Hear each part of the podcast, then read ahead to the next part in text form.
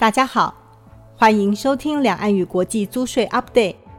这个月我们邀请到资诚联合会计师事务所包敦川会计师来和大家分享香港经济实质法对台商海外布局的冲击。接下来就把时间交给包会计师。Hello，各位观众跟听众，大家好。呃，今天呢，我要在这边哦，跟大家来分享一个呃，从七月初开始。在呃台湾的这个集团企业里面，非常非常被关注的一个新的海外修法，呃，我们一般呢，大家的都说叫做香港经济实质法，当然这不是一个很专业的 term 啊，但没关系，大家都这么说。好，为什么这个东西这么重要呢？因为香港其实在过去哦，其实包含台商投资中国大陆，好。不要说台商啦，其实全世界各国对中国大陆进行投资的时候，香港都是非常重要的一个转投资的枢纽。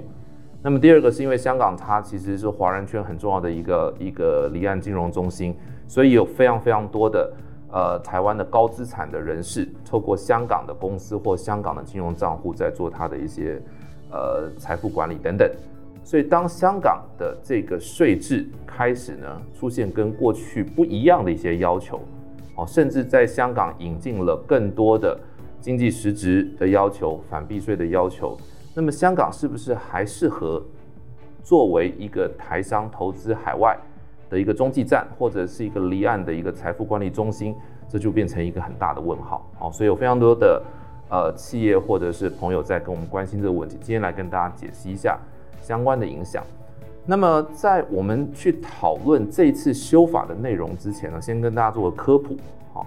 一般来讲，大家都呃坊间都直接呢把香港当成是一个免税天堂。好，其实这个是一个不正确的理解。香港其实呢，它本身还是有税制的，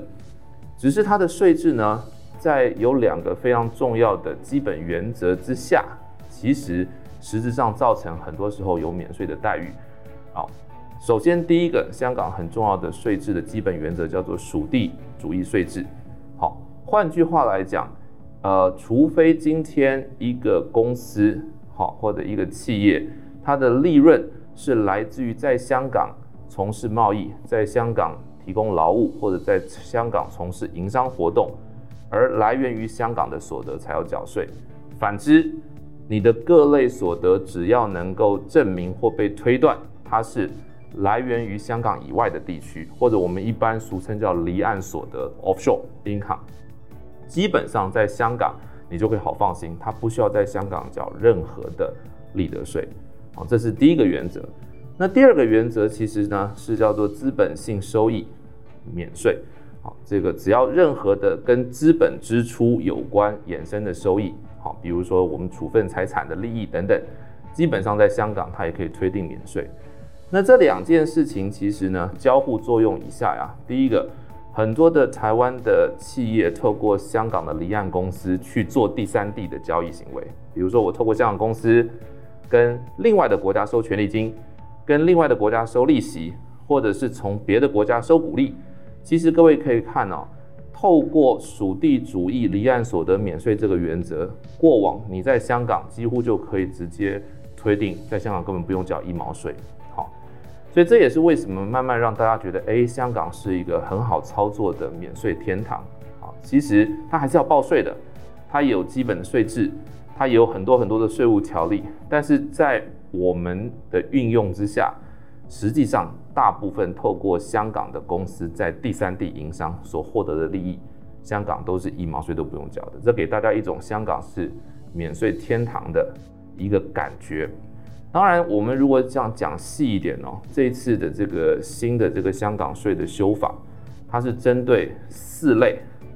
海外的离岸所得，好，叫鼓励、利息、处分股权的利益或特许权使用费。好，那我们台湾叫权利金。我先讲一下修法前我们怎么从香港的角度看这四类的所得，他怎么判断？我们先讲股利。简单来说，如果透过香港公司去持有一个第三地的转投资，好，第三地公司的股票，因为那个被投资的标的并不在香港境内，所以它发放的股利，好，香港公司收到这笔股利所得，你直接可以推断叫做离岸所得。离岸所得是免税的，所以香港一毛税都不用缴。好，处分股权，你如果处分的是一个第三地的股权，好，比如说你处分在中国大陆、处分越南的转投资，因为这个股权的所在地也不在香港的境内，如果你当时的这个买卖交易也不并不在香港谈签的话，其实你可以推断相关的这个 capital gain，好，基本上来讲是来源于香港以外的，所以你也不用缴税。好，利息。其实，在香港的课税原则之下，如果是一个香港的公司把钱借给第三地的贷款方，因为贷款方是在第三地借钱并且使用，所以你从香港的角度，原则上你也可以推断它是香港的这个利息是它香港离岸所得，也不用缴税。好，那如果是权利金或特许权使用费，它的形态当然复杂一点，但是你可以想象，只要这个的权利金，好。它是授权给香港，在授权在香港以外使用，或者这相关的这些的合约授权的这些交易的合约，并不在香港境内谈签。基本上来讲，在香港你还是可以 claim 它是一个离岸所得，一毛税都不用交。好，刚刚四类所得这样讲下去，各位不知道有没有发现一个重点呢？其实这件事情离岸不离岸，都跟你交易的对手或者标的是不是在香港境内。境外有关，或者交易的谈签是不是在香港境内有关，对不对？但是过去的这些原则里面，一件事情根本都不会被考虑到，就是这个香港公司如果它在香港根本是一个空壳公司，一点经济实质都没有，那这对刚刚的判断会不会有影响呢？过去是不会有影响。这是为什么香港公司其实是。很多的一个跨国企业，不只是台湾企业，他们去做海外运筹一个觉得很方便的地方，因为他不管交经济实质，好，你只管刚刚的这几个交易原则就可以了。好，但这件事情呢，其实做做做做了很多年之后，这让香港变成一个这个呃国际金融跟国际投资商贸行为荟萃的地方，因为它的税制非常简单、弹性、好操作。OK，也不太容易有太多的争议，所以香港有很多的投资行为在当地发生，它也变成一个亚太区的一个一个交易枢纽。但这件事情呢，有引得别有些人不开心了。为什么？因为当它的税制这么样的简单，这么样的轻松，这么样有多的免税的空间，而它的操作成本又这么低的时候，对很多的国家慢慢就会发现。很多很多的跨国企业透过过于激进的操作香港公司的交易模式或投控架构，而达到实质避税。避谁的税呢？肯定不是避香港税，因为香港它的税制本来它就没有意图要课这些税，结果它都可能是减损到谁的税负呢？减损到其他的国家。首先跳出来去 challenge 香港税制的这个国际机构是欧盟。欧盟其实每一年，它针对包含香港、新加坡，也包含台湾的所有的这些国家，它会持续性的去检视他们的税制。好，如果有一些地方它的税制太低，或者有一些地方它的税制针对离岸所得不课税，又没有一些相关的反避税或者是经济实质要求，他们给这些国家或者给这些地区在税务遵循上的 rating 就会相对低。香港也碰到这个问题。香港在，呃，它的这个税制经过欧盟的 review，其实常年一直游走在被欧盟列入税务不合作清单的这样子的一个处境里面，我们就俗称的灰名单或黑名单。好，当然没有任何的一个国家或地方会希望自己的国家或者是自己代表的行政区域被列入所谓欧盟抵制的黑名单中，因为。这件事情会代表，其实欧洲的公司或欧洲的金融体系看待你香港或看待你这个地方，会带着异样的眼光，总会有很多很多的一些麻烦事。好，好，那么为了让香港，为了让香港能够脱离被欧盟在后面一直说你这个税务有问题，对香港来讲，他所做的一件事情就是。在不改变它的这个属地主义税制跟资本收益免税的这两个基本原则之下，它要开始补点破网了。补什么呢？加上我们今天要介绍的经济实质要求，好，让它的税法看起来不是那么容易被操弄。好，那么我们这次的这个修法的方向啊，目前它还是一个草案阶段，好，由香港的港府立法会它发给，呃，包含了专业机构等等，在做民间的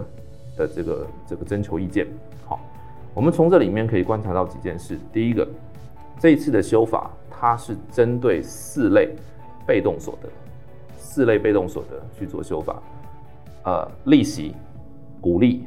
转让股权所得。以及特许权使用费这四类，好，所以大家先有一个概念，本次修法针对这四类的离岸所得，好，换句话来讲，如果今天不是这四类所得，而是国际贸易、服务等等这类的主动所得，它这次还不受到这一次修法的影响，这是第一件事，跟大家做个说明。那我们来看一下这次所讨论的这个四类所得里面呢，它分别加入了一些的条款，好，我们这样讲，第一个。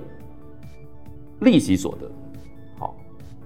而且我们讲离岸利息所得，在过去只要香港公司把钱借给第三地的这个贷款方啊，第三地的贷款方付了他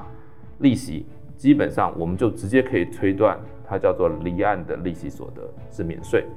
可是现在在新的修法的这个草案里面，它加入了一个条款，叫做如果你今天呢这一个公司在香港。是一个没有实质营运的空壳公司。那不好意思，虽然你在形式上是一个离岸所得，可是因为你在香港没有经济实质，所以我要把你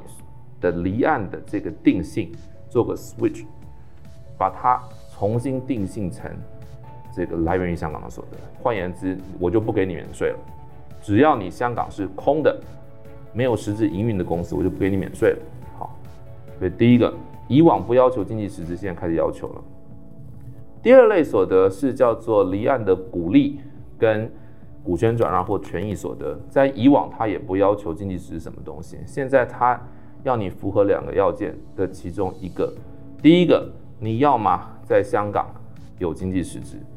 好，这个所谓经济实质，它所讲的其实是在香港聘用且在香港工作的员工。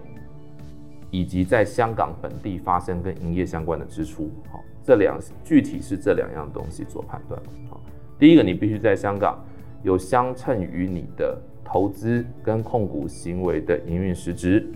人跟本地支出，或者是，或者是，虽然你不一定有这个营运实质，可是呢，你符合这边所谓的参与免税要件，我们叫 participation exemption，其实很多国家都有，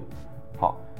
这个 participation exemption 的要件是，当香港今天持有的这个海外被投资标的里面，它至至少它持有不低于五个 percent 的股权，以及嘞这个被投资的公司的收入里面，好，呃，它的所谓的 passive income 股利、利息、权利金等被动收入不会超过这个被投资公司总收入的百分之五十。OK，这是这两个要件同时符合的时候。Participation exemption 的基本的门槛，它就跨一半进去。但是，虽然你跨一半进去，你还是必须透过另外三个反避税机制的这个再次的这个第二层 test。一个有三个试炼啊，第一个叫做 switch over rule。好，如果今天我被投资，就是我海外投资的标的，它本身所在国的 headline tax rate 太低，比如说低于百分之十五，基本上来讲。你你就没办法透通过这个 switch over rule，表示你的这个 participation exemption 的要件是不能用。第一个，第二个是 main purpose rule，你就算符合 participation exemption 的刚刚讲的那个五趴股权等等的这些量化要件，但如果你的整个的投控行为被税务局认定，你主要的设计这样投控架构的目的是为了节税避税。不管是唯一目的或者是主要目的，如果你认为这个 structure 本身是以逃漏税或者避税为主目的的，它也可以认为你没有办法透过 participation exemption 的测试。好，那第三个要叫做 anti-hybrid mismatch rule，是我比打个比方来讲，如果香港公司从第三地的转投资公司收到股利，而这个股利呢，在鼓励发放的这个公司的所在国，它的规定是可以当做税上的费用去扣除，如果今天这一个鼓励在发放的这个被投资公司当当费用扣除的话，不好意思，在这个 NT Hybrid Mismatch Rule 下面，其实我一样不能够去使用 Participation Exemption Rule。好，那各位可以想，呃，如果今天我不能够用 Participation Exemption Rule 的时候，我在香港我就要回归到到底有实质还是没实质来判断，可不可以继续的去 claim 所谓的离岸股利免税这样子的待遇。好，好。那么第三个，当然这个是我们现在判断起来最复杂的，叫做呢离岸的智慧产权收益，或者我们讲最常见的可能是权利金。好，呃，第一个，在目前的这个 consultation paper 里面有提到两种啊。首先我们这样讲，如果今天这个离岸的制裁权的收益是来自于所谓的呃 copyright。Trademark、trade name 这些所谓我们一般泛称为行销型的 IP，基本上来讲，在现在新的这个法规里面呢，它你就算是离岸的，呃，这些来自 copyright、trademark、trade name 这些的收的权利金收益，你都没有办法去使用离岸所得免税了，几乎没有别的空间，挣扎都没有挣扎。第二种，如果今天呢，你不是属于行销型的 IP，你是属于这种技术型的 IP，比如说 patent 专利权，比如说是跟专利权有关的一些技术，好，那是属于属于工艺的技术。原则上来讲，你也不能够直接判断它其实可以免税，而你必须要透过一个叫做 next 呃 nexus approach 的方式去算它的免税比。好，我们来看一下啊、哦，它的免税比基本上来讲是什么呢？是香港的这个草案里面，它认可的所谓的合格开支、合格的这些 IP 的研发费用，除以跟这个 IP 有关的所有费用。那我们来看一下它的这个，所以关键在分子哦。什么叫做合格开支呢？在草案里面讲，第一个叫做这一间公司在香港本地进行研发活动的开支。第二个叫做呢。外包给非关系人的开支，这个时候非关系人在香港或者是在香港以外的地方外包这个研发服务给非关系人的开支都能够算进去。好，第三个，外包给在香港境内从事研发劳务的关系企业，这也可以算。好，那我们这时候就可以想哦。A、B、C 这三个可以算进分子的 criteria 里面，我们对很多台商来讲，首先第一个，第一个我香港公司如果没有人，我只是一个 paper，我只是用来挂 IP、挂 patent 的话，首先研发行为它不可能在香港境内发生，你的相关研发费用它在这个香港发生的金额一定是零嘛。第二个是真要发生，它可能在台湾，可能在中国大陆发生。好它可能是透过这个 contra R&D 的方式去支付这些的 IP 开发费用给他在台湾跟他在呃这个中国大陆或者是第三地的关系企业去做真实体的研发工作。可是按照我们刚刚的这个讲法，好，因为发给关联方的研发支出只有在本地的关联方，它才能算进去，所以我发给。台湾发给中国大陆，发给其他国家，我的集团关系企业做的 contra R&D 的费用，它是不能计进分子的。好，那第三个，你唯一要考虑的是，那我是不是透过香港的公司去发这些 contra R&D 的这些费用，发给这个真正的第三方研究机构？好，但是以我们大部分看到台湾的公司很少这样做，所以我们现在看起来哦，当这个。离岸智慧产权收益的原则，这个如果真的被 apply 的话，首先 copyright，呃，这个 trademark、trade name 相关 license 的收益，好，第一个你根本就你完全没有去算免税的空间了，完以前是免税，现在是完全可以推断变成应税。第二个是，如果你是跟 patent 或者是跟技术型的这些无形资产相关的这个离岸的一个 license 相关的收益。过去可以免税的，现在其实很多的情况，我们用 Nexus Approach 去算免税比，算出来的免税比可能也非常非常低，表示你你这个在香港免税的效益被大幅度的压缩。好，所以这个都是呃以我们刚刚讲的这几类所得股利利息，呃，我们认为其实在这个智慧财产权的相关离岸收益受到冲击，应该是最大的。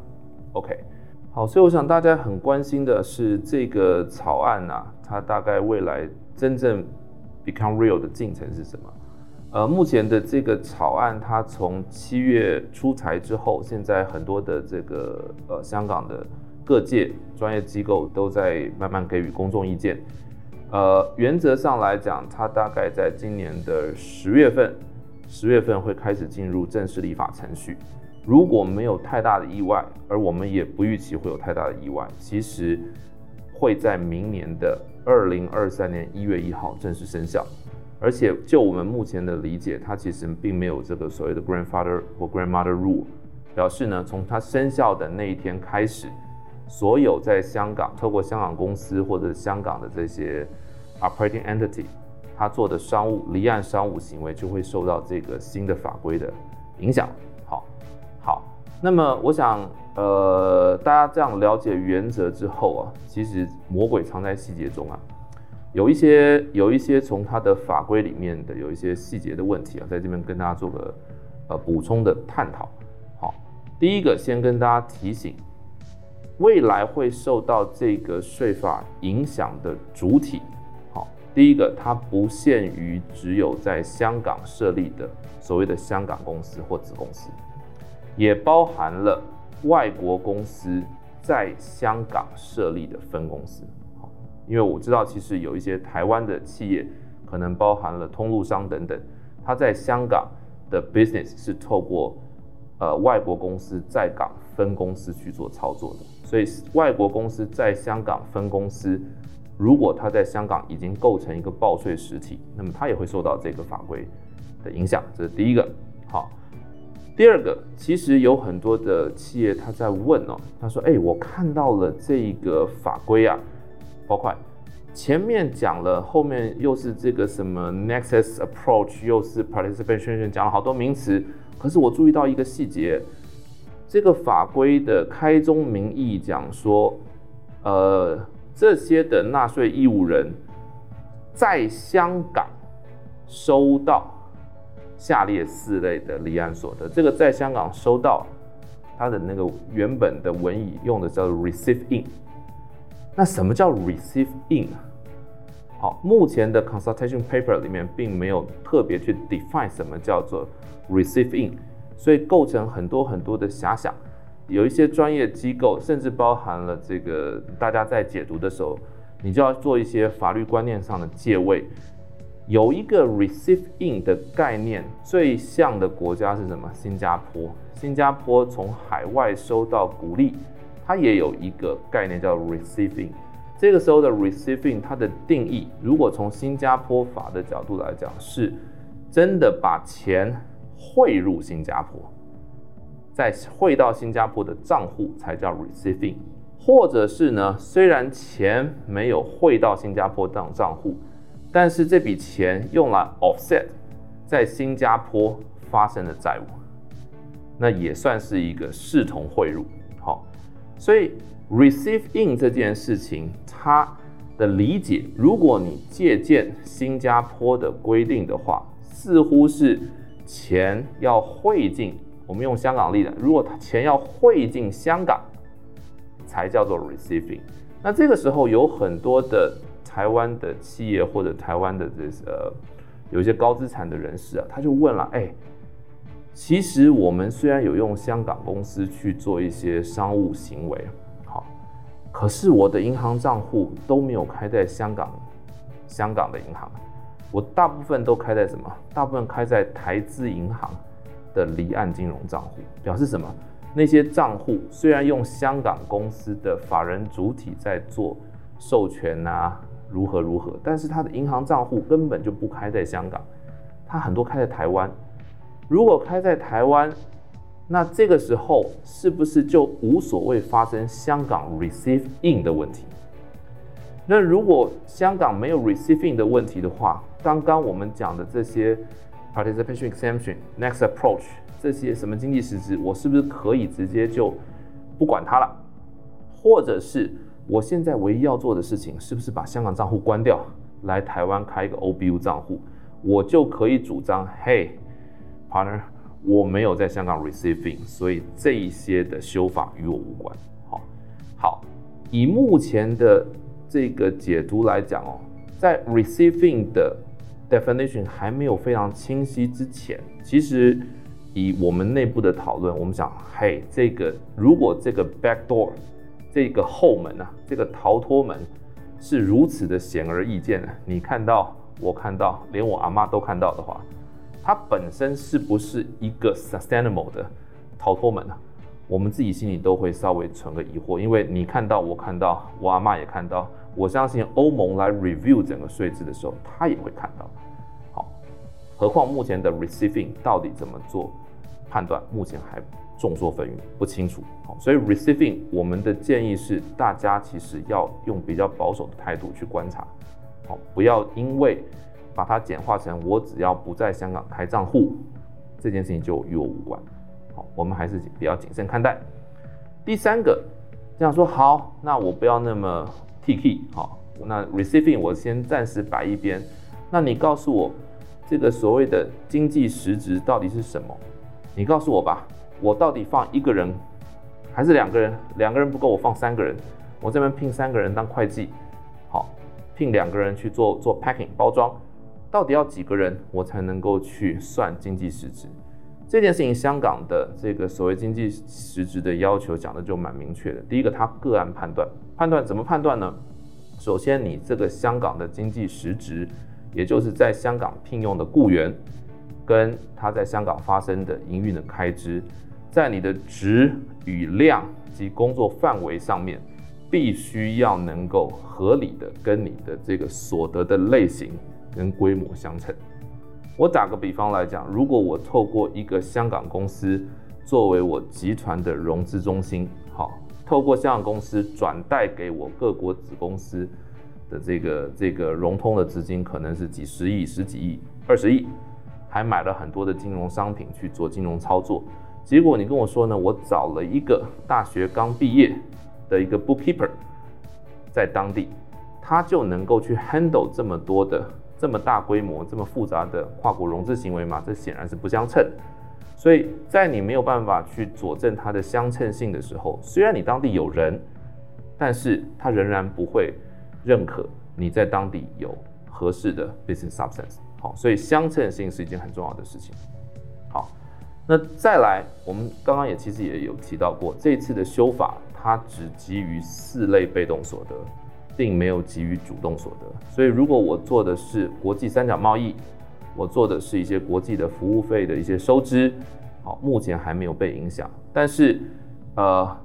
是不是我们就高枕无忧？也不见得，因为对对欧盟来讲，他看的是不是只有被动所得，或者有一天他会进一步也针对整体的这个离岸所得税制做一些其他的一些 review，这个我们值得观察。好。当然，我觉得有一点也是需要大家去观察的是，如果大家去借鉴，大概在两年前、三年前，呃，英属维京群岛、开曼群岛，他们也陆续导入这些所谓的经济实质要求，你就会发现啊，其实就算最终的税务没有太多的影响，好，可是你在 maintain 这个香港公司的一些，不管说年度申报。税务申报等等，因为他要做的这些 assessment 变多了，所以你的遵循跟 maintenance cost 也多少会有些冲击。好，所以我想在这个过程里面，呃，第一个判断我们在香港布局的公司、子公司、分公司是不是呃被牵连的主体。好，呃，receiving，好，我们在思考用什么账户收款的时候，我们要有看法。如果今天真的要考虑在香港建 business substance，那我们到底这是不是放一个人、放两个人，好，或者放两个工读生就能解决的事情？好，这个事情要你要有一个相称性等等，这个东西就就需要大家好好的思考。以我们目前在看哦，当然，呃，我们目前观众听众你可能都是属于不同产业的，但是你特别去注意到，如果你们的集团、你们公司。有用香港的 entity 在做你集团内部的融资中心或理财调度中心，因为它收很多的海外利息所得，它可能会被影响到。第二个是，如果你今天用香港去 own IP 或者是做 license 跟 sublicense 一些 IP，好，这些的情况，因为他所收到的这些收益，就有可能会被视为叫做无形资产，或者是自卫产权相关收益，你可能会被影响到。比如说像游戏产业、手游的产业，比如说像生技产业，就可能首当其冲。你要特别注意。第三个是香港，透过香港你往下做投资啊，如果你直接投资的是一个实体公司。而这个实体公司它的税率啊，当地的这个名目税率高于百分之十五，你可能觉得没什么问题。可是，在真实的世界里面，你投资的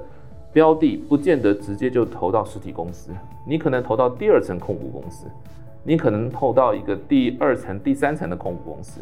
当这个你投的投放的这个直接标的，它不是一个实体营运公司，而它本身也是一个控股公司的时候，表示什么呢？表示你的